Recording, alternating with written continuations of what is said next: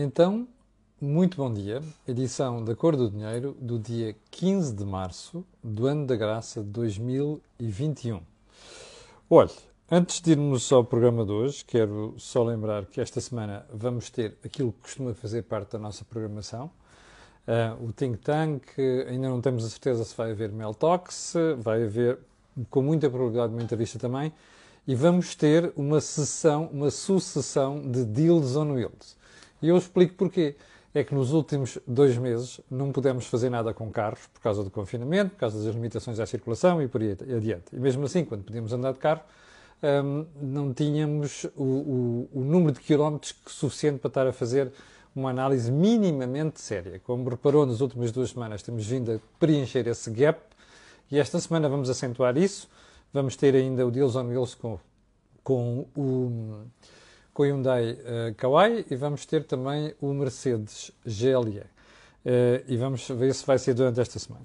Bom, segundo ponto, lembrar-lhe que este canal tem uma parceria com a Prozis e, portanto, quando você for fazer uh, compras no, um, ehm, no aliás, no checkout, tem lá um cupão, escreve Camilo e tem 10% de desconto. Além de que nós temos sempre e sistematicamente as nossas promoções especiais uh, e desta semana, daqui a pouco darei conta aí através do link. Ora, feito estes reminders, vamos ao, à edição de hoje. Uma edição muito crítica, curta, mas crítica. E vamos começar por onde? Eu, no fim de semana, ou aliás, na sexta-feira, ouvi uma notícia de que o Nuno Graciano, um, eu conheço muito mal, conheço pessoalmente, mas conheço muito mal e tenho boa impressão dele, devo dizer, um, ia ser o candidato do Chega um, às autárquicas em Lisboa. E não demorou muito para que um conjunto de uh, pessoas, eu talvez tenho dificuldade em qualificar este tipo de gente, mas um conjunto de pessoas tivesse vindo fazer, ser considerações sobre, um, sobre essa candidatura. E houve gente que veio escrever logo que coisas como um, um Nuno Graciano bom é um Nuno Graciano morto. Ora, eu não consigo perceber qual é o critério democracia dos portugueses. A sério, ou melhor, de alguns portugueses. Não consigo perceber.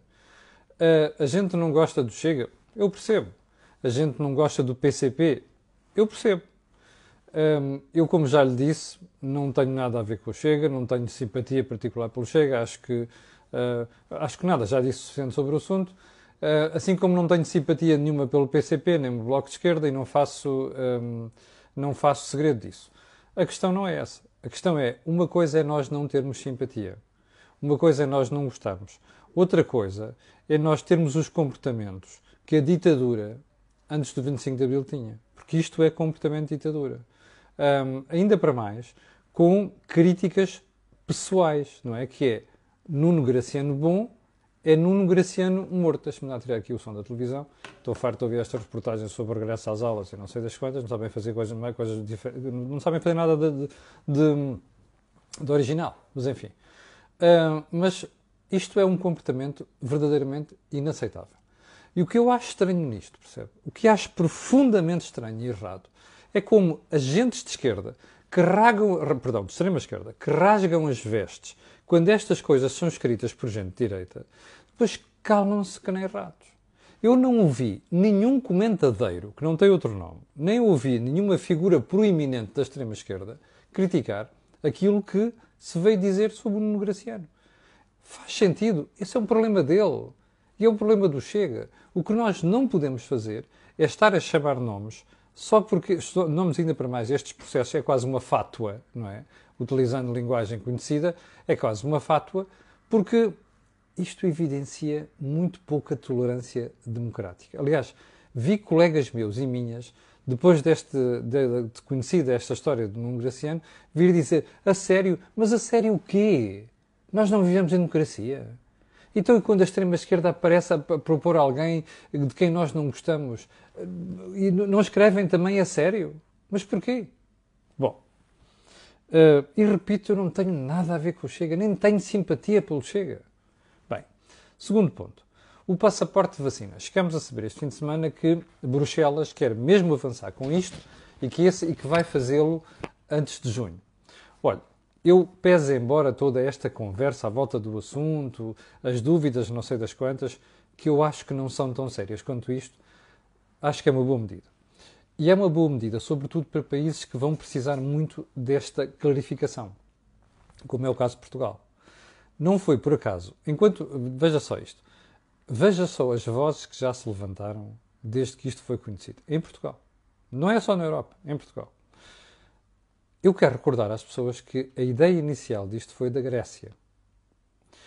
E você não vê certo tipo de discussão na Grécia à volta deste assunto. Porquê? Porque eles percebem que o turismo é a arma fundamental da economia deles. E, portanto, estão-se manimbando para algumas coisas que é, às vezes, conversa da treta, percebe?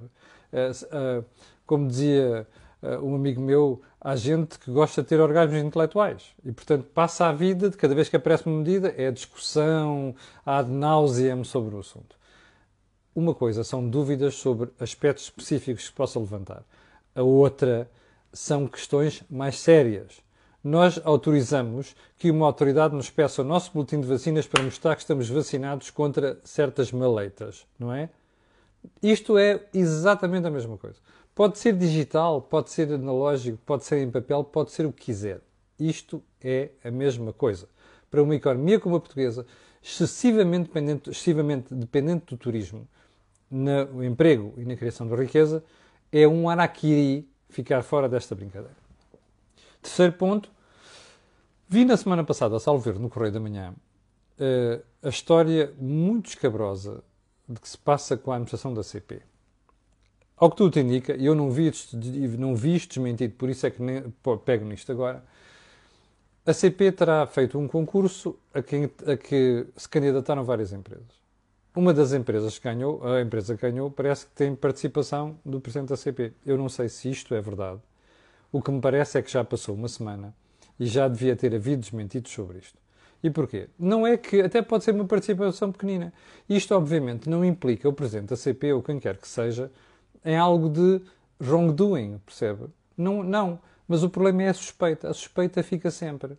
E, portanto, quando nós nos alcanduramos a uma posição pública, temos que nos garantir que aquilo que são os nossos interesses privados não aparecem no caminho.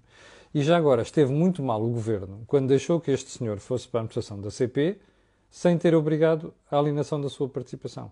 Isto não pode ser. As suspeitas de que depois existem interesses cruzados entre o interesse público e o interesse privado não pode acontecer. Porque isto é que depois suscita junto dos portugueses a ideia de, que, de corrupção e coisas desse género. Eu não estou a dizer que o senhor seja culpado ou que quer que seja, percebe? Isto é o aspecto fundamental desta história. Mas não se pode deixar esta suspeita. E eu até tenho espectadores que me escrevem, que eu já critiquei aqui a CP várias vezes, que me escrevem para aqui a dizer: pá, Camilo, o tipo até é muito bom. Não é isto que está em causa. O que está em causa é nós temos de garantir transparência nestes processos. Um, ponto seguinte: a capa do jornal I de hoje. Eu já lhe vou dizer porque é que estou a falar do assunto. Deixe-me só virar aqui para você perceber. Então, a capa do jornal I é esta, ok? E eu queria que você não olhasse à parte de cima, mas olhasse aqui, para onde é que está? Aqui. Para uma história sobre a EDP e António Mexia, o seu anterior presidente. Um, Deixe-me só ir aqui à, à capa já virada. Então é assim: diz assim, suspeito de corrupção e afastado de funções, Mexia, António Mexia, continua a receber da EDP. Até 2023 vão ser 2,4 milhões de euros. Primeiro ponto. Você reparou na primeira palavra suspeito de corrupção. Já percebeu onde é que a chegar ou não? Suspeito de corrupção. Por acaso, suspeito quer dizer condenado por corrupção? Não quer, pois não? Bom, o que é que leva um jornal a fazer isto? Sinceramente. O que é que leva um jornal a criar um anátema sobre. Pá, desculpem lá. Quando o Ministério, se o Ministério Público quiser chamar nomes, alguém chama. Tenham ou não muitas provas. Nós já vimos isto. E volto a dizer: eu não tenho nada contra a mexia, não tenho nada contra a justiça. Mas há uma coisa que sei. Já aprendi o suficiente para te saber que existem motivações na justiça em Portugal, para além da própria justiça. E eu estou absolutamente convencido que, neste caso da EDP e António Mexia, nós estamos perante esse ponto. E vou dizer isto, eu não devo nada a António Mexia. Nem um cêntimo a António Mexia. Ok? Portanto, já disse aqui também, já fiz o disclaimer, conheço António Mexia praticamente desde os tempos em que eu era jornalista estagiário. Eu, eu, eu, o que a mim me parece é que António Mexia fez aquilo que qualquer CEO faz, que é criar valor para os seus acionistas. Ora bem, o Estado precisava de certas soluções, precisava. O Estado quis engordar em ADP para depois a vender cara. É óbvio que fez isto. Agora, bom, vamos deixar isto de lado. Estar a pôr numa manchete suspeito de corrupção, como se isto fosse um anátema, não é aceitável. Ponto seguinte. Vamos ver se a gente se entende. António Mexia saiu da EDP. O que é que acontece muitas vezes? As empresas sabem, quando alguém sai, diz assim, este gajo que é bom, ainda me vai fazer concorrência no outro lado. E o que é que te fazem nessa altura? É pá, espera aí, ficamos aqui com um acordo que tu não podes entrar neste setor e fazer-me concorrência nos próximos dois a três anos. A outra pessoa diz, ah, isso é injusto. Então isso é o que eu sei fazer. Não há problema. A gente paga-te para tu não fazeres isso. Espera aí, o que é que isto tem de extraordinário? Isto é um ato de gestão de uma empresa chamada EDP. Como existem uma série de outros. Eu conheço casos em que as pessoas saem das empresas, percebem? Saem das empresas e o que se passa é, eu não quero concorrer comigo. E, portanto, eu pago essa pessoa para não concorrer comigo. Não sei o que é que isto é de mais. Vir trazer isto para manchete. Estilo, é pá, já viram o que é. Epá, desculpa, isto é absolutamente inaceitável. Bom, vamos para o ponto seguinte, onde é que nós estamos aqui com a agenda. Um, as candidatas autárquicas do PST. Eu era para ter falado disto há uns, uma semana e meia, não falei, pensei que fosse fake news. Houve uma senhora, Lina Lopes, que é coordenadora das Mulheres Sociais Democratas, que, como percebeu que não há mulheres disponíveis para se candidatarem pelo PSD, começou a pedir currículos por WhatsApp. É isto que chegamos nos partidos. É preciso criar uma agenda para meter mulheres. Ninguém fez o trabalho de preparação. E agora manda-se o WhatsApp, pá, mandem para aqui currículos e tal. Isto diz, eu sei que não é uma questão oficial do partido, mas isto diz bem do nível de preparação dos partidos portugueses. Não, e não é apenas o PST. Há partidos que propõem gente absolutamente incompetente só para estar preencher cotas. Isto é uma estupidez. Ok? Bem, ponto seguinte. As preocupações de Catarina Martins com o teletrabalho. A Catarina Martins tem uma memória prodigiosa. Quer ver? Um milhão de pessoas tweeta Catarina. Um milhão de pessoas estão em teletrabalho há um ano. Um ano em que as empresas poupam e que os trabalhadores somam despesas.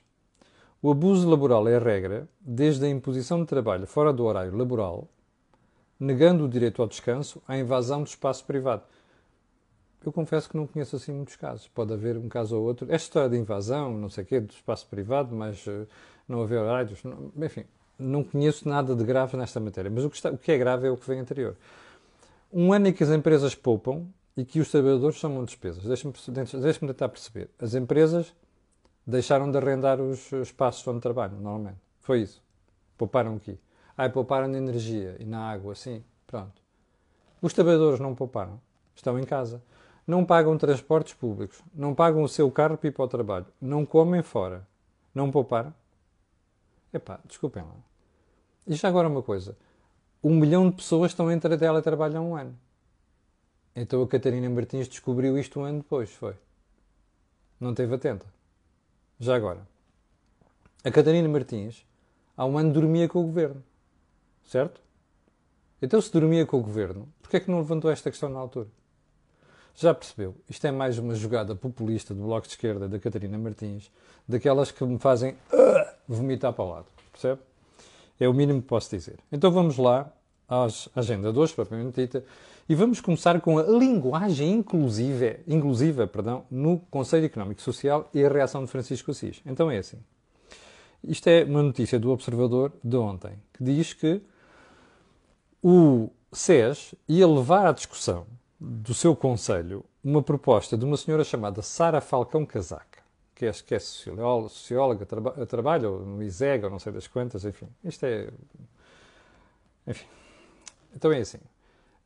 O que é que se propõe nesse manual? Não utilizar certa linguagem.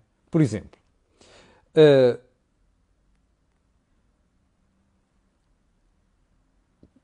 os desempregados passam a ser, ou devem passar a ser, população desempregada.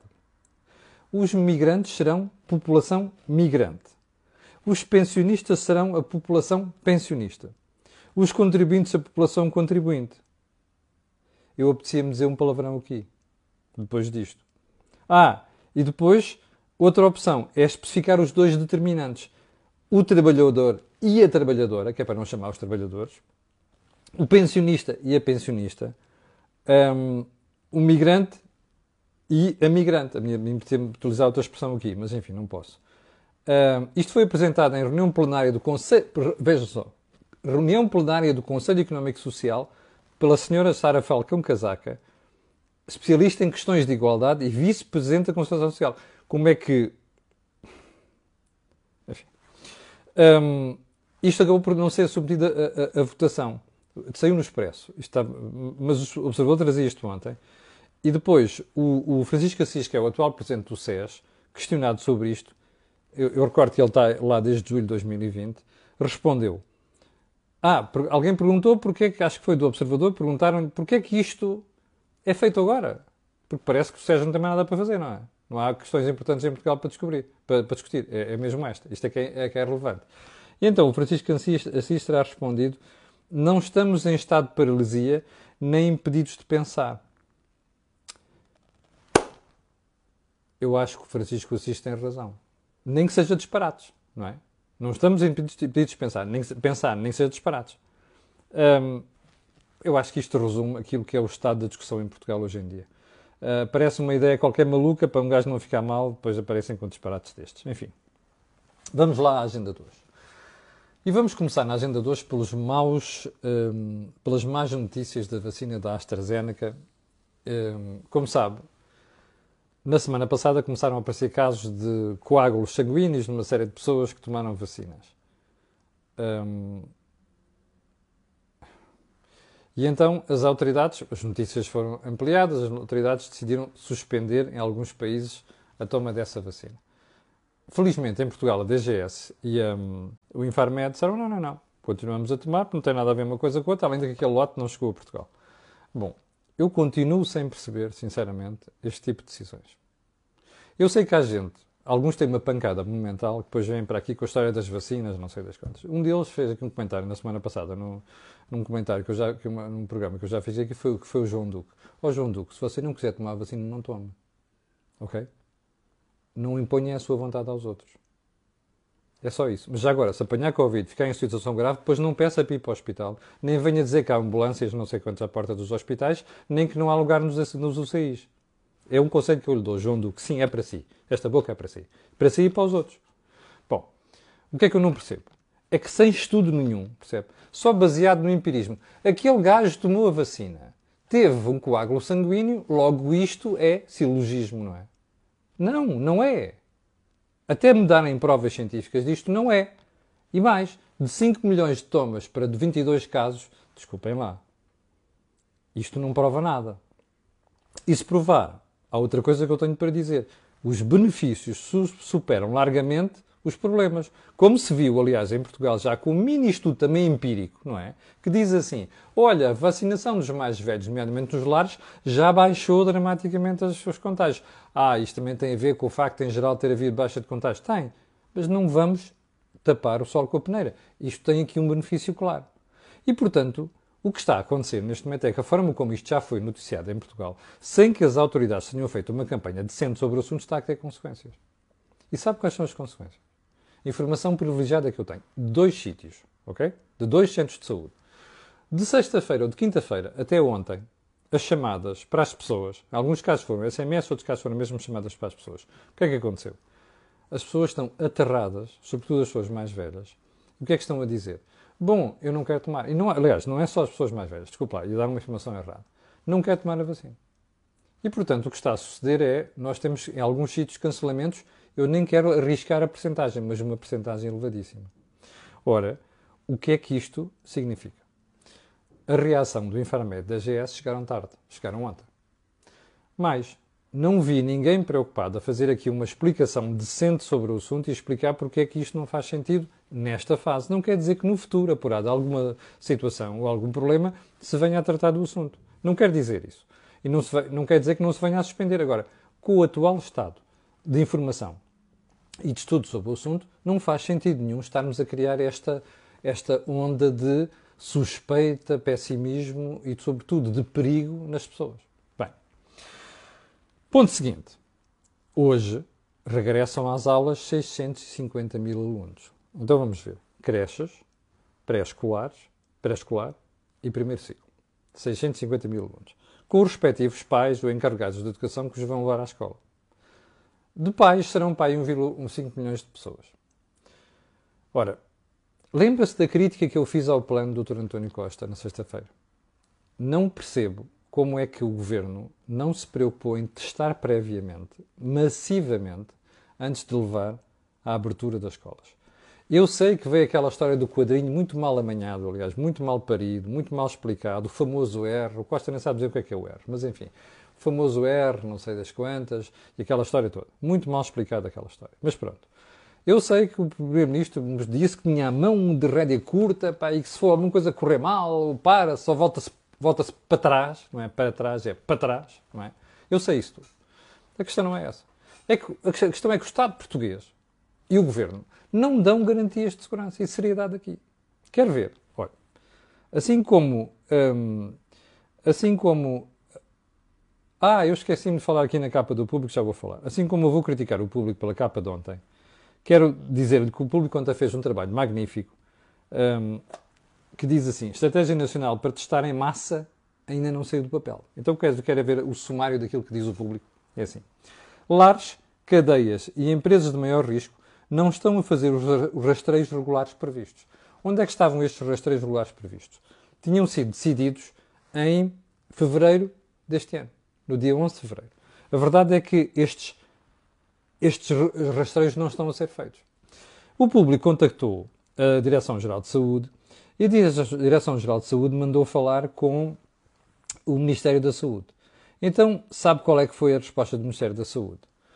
A estratégia de vacinação em massa, massivamente, lá está nos lares, na, nas grandes empresas, não sei das quantas, atenção que está entre aspas. A estratégia está a ser operacionalizada setorialmente entre o Ministério da Saúde e outras áreas governativas e será oportunamente divulgada. Bom, espera aí. Há quantos anos ou há quantos meses é que nós ouvimos o Ministério da Saúde dizer que está a ser estudado, está a ser analisado, estamos a falar com este, estamos a falar com aquele? Está a perceber qual é o problema do Estado português? É um Estado pesado, desorganizado, burocrático e mais, um Estado cheio de lobbies que quando um governante precisa de fazer alguma coisa, esbarra com uma série de dificuldades. O Ministério da Saúde é um dos piores sítios em Portugal, percebe? Do ponto de vista de, de, de lobbies. E, portanto, não se consegue fazer lá nada. E se há coisa que eu já critiquei aqui sistematicamente é o governo do PS não fez rigorosamente nada em matéria de reformas, porque isto quer dizer problema de reformas, percebe? Aliás, e até já agora, sobre este assunto, hum, deixe-me só referenciar a capa de hoje do público, ok? O que é que diz a capa de hoje do público? Nunca o SNF teve tantos profissionais. São mais de 10 mil do que no início do ano passado. Bom, depois aparecem aqui as queixas. Ah, não sei quanto é contrato. Ah, não sei o que ainda falta gente e daí para quatro. Você, há uma análise que ainda não fizemos em Portugal. Nós temos em Portugal profissionais de saúde em certas áreas, como médicos, mais do que os outros países com quem nós, nós nos comparamos. Não é o caso dos enfermeiros, ok? E, no entanto, nós temos o SNS no estado em que está. Portanto, a reflexão que nós temos que fazer é porque é que com mais de 10 mil pessoas no SNS nós continuamos a ter os problemas que temos. Alguma coisa está mal. E não é no número, porque alguma coisa está mal do ponto de vista da organização. Mas devemos voltar a este assunto. Bom, e então, qual é o ponto aqui? É que, primeiro, essa estratégia não está a ser cumprida, o que levanta as maiores dúvidas, e mais, é que o que nós ficamos, a sensação que nós ficamos é, espera aí, nós estamos a abrir escolas, eu sei que é pré-escolar, creches e não sei das quantas, primeiro ciclo, mas sem fazer testagem massiva. Estamos a candidatar. Suspeito eu. Bem, ainda de sexta-feira. O Presidente da República, depois daquela onda, ah, e tal, o Marcelo está longe do Costa, não concorda com o plano, Marcelo veio dizer que, ah, sim senhor, é um plano muito rigoroso, não sei das quantas. A pergunta que há para fazer é esta. Isto quer dizer que Marcelo abriu os braços ao governo e depois de ouvir o plano ficou convencido? Não. Isto quer dizer que Marcelo é Marcelo. Marcelo passa as mensagens subrepticiamente. Quando as pessoas não gostam, quando têm dúvidas, o que é que sucede? Ah, não, vem atrás e não sei das quantas, que ele não quer conflitos diretos com o governo. Eu acho que ele se vai tramar.